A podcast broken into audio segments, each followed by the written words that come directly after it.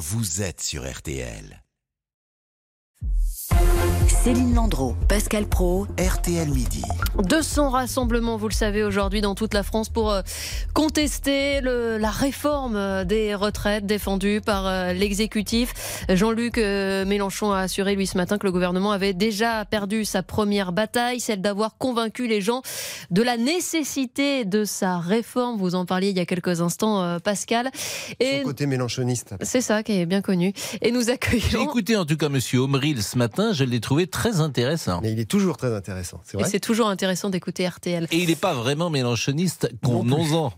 Martial You, vous êtes donc dans ce studio avec nous, chef du service économie ici euh, à RTL. Euh, bon, Martial, il est midi 16. Mhm. Est-ce qu'on peut déjà dire que la mobilisation contre cette réforme est réussie? Alors, si on regarde ce qui s'est passé dans les cortèges ce matin, j'ai regardé les chiffres qui étaient euh, euh, publiés. Vous avez 25 000 manifestants à Marseille, euh, selon la police, à peu près. donc 150 000 selon les syndicats. Ce sera ça à peu près l'étiage. Toulouse. Marseille. Ouais, Toulouse, c'est 20 30 000. Euh, J'ai pas regardé Nantes. 15 à 20 000 d'après notre correspondant Mathieu Lopineau. Mais c'est exactement euh, le niveau de, de mobilisation qu'il y avait en décembre 2019 au moment de la précédente fronde anti-réforme des retraites. Donc je dirais qu'on n'est pas sûr, pour l'instant, de ce qu'on en voit, bien sûr, parce que l'heure de vérité, ça va être cet après-midi à Paris, évidemment. Mais pour l'instant, on est sur une mobilisation tout à fait correcte, mais pas exceptionnelle. Euh, simplement, euh, aucun des syndicats n'a intérêt à ce que ce soit exceptionnel tout de suite et dès aujourd'hui. Parce qu'en réalité, on se souvient évidemment de 1995, un mouvement comme ça, de protestation contre une réforme des retraites, si les syndicats veulent que ça fonctionne, il faut que ça monte en En 2010, il y avait beaucoup de monde, hein, et ça n'avait rien changé. Ah bah ça, c'est un autre problème, c'est qu'aujourd'hui... Il y avait un million de personnes dans les rues et ça n'avait rien changé. Oui, depuis 1995, en réalité, c'est ce qui euh, il y a que le CPE. fragilise. Voilà, il y a eu le CPE. Il y a le CPE et 95, voilà, autrement, tout est toujours passé. C'est la dernière fois qu'on a fait plier un gouvernement, en fait, sur une réforme des retraites. Pourquoi le cap du million est si symbolique? Alors, il est symbolique du fait de, 1995 précisément, où on, avait, on était monté jusqu'à 2 millions, donc on a coutume... En, fait, il est instrumentalisé, j'ai envie de vous dire, ce chiffre de 1 million. Il n'y a pas un syndicaliste, pour l'instant, qui a cité ce chiffre d'un million. Ils n'ont aucun intérêt à le faire. Hier, euh, Souillot, le patron de, de Force ouvrière euh, sur RTL, disait on n'est pas là pour se compter. C'est un rapport de force. Donc, il faut qu'il y ait suffisamment de monde pour que le gouvernement se dise il va falloir entamer des discussions.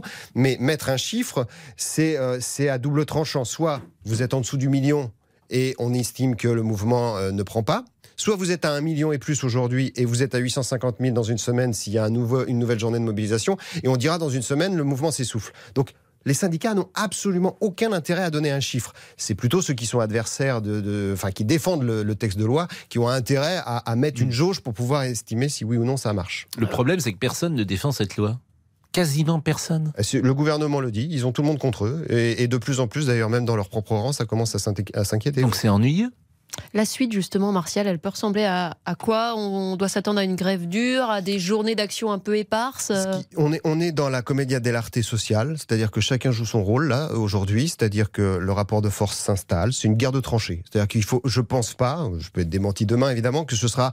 Euh, il y a 70 à 100 de grévistes dans les raffineries, vous avez 34-42 chez les enseignants aujourd'hui. 34-42 euh, c'est moins que ce qu'ils avaient annoncé, 70 C'est ça. Mais c'est beaucoup plus que la dernière journée de mobilisation des syndicats enseignants, ils étaient 6%.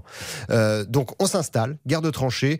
Euh, le front syndical doit rester uni le plus longtemps possible et donc c'est plutôt un mouvement de journée de mobilisation qui nous attend sur euh, allez 6-8 semaines avec des journées comme celle-ci où, on, comptabilisera les forces. Et on continuera de les comptabiliser avec vous. Merci beaucoup Martial You d'être venu nous éclairer dans RTL Midi.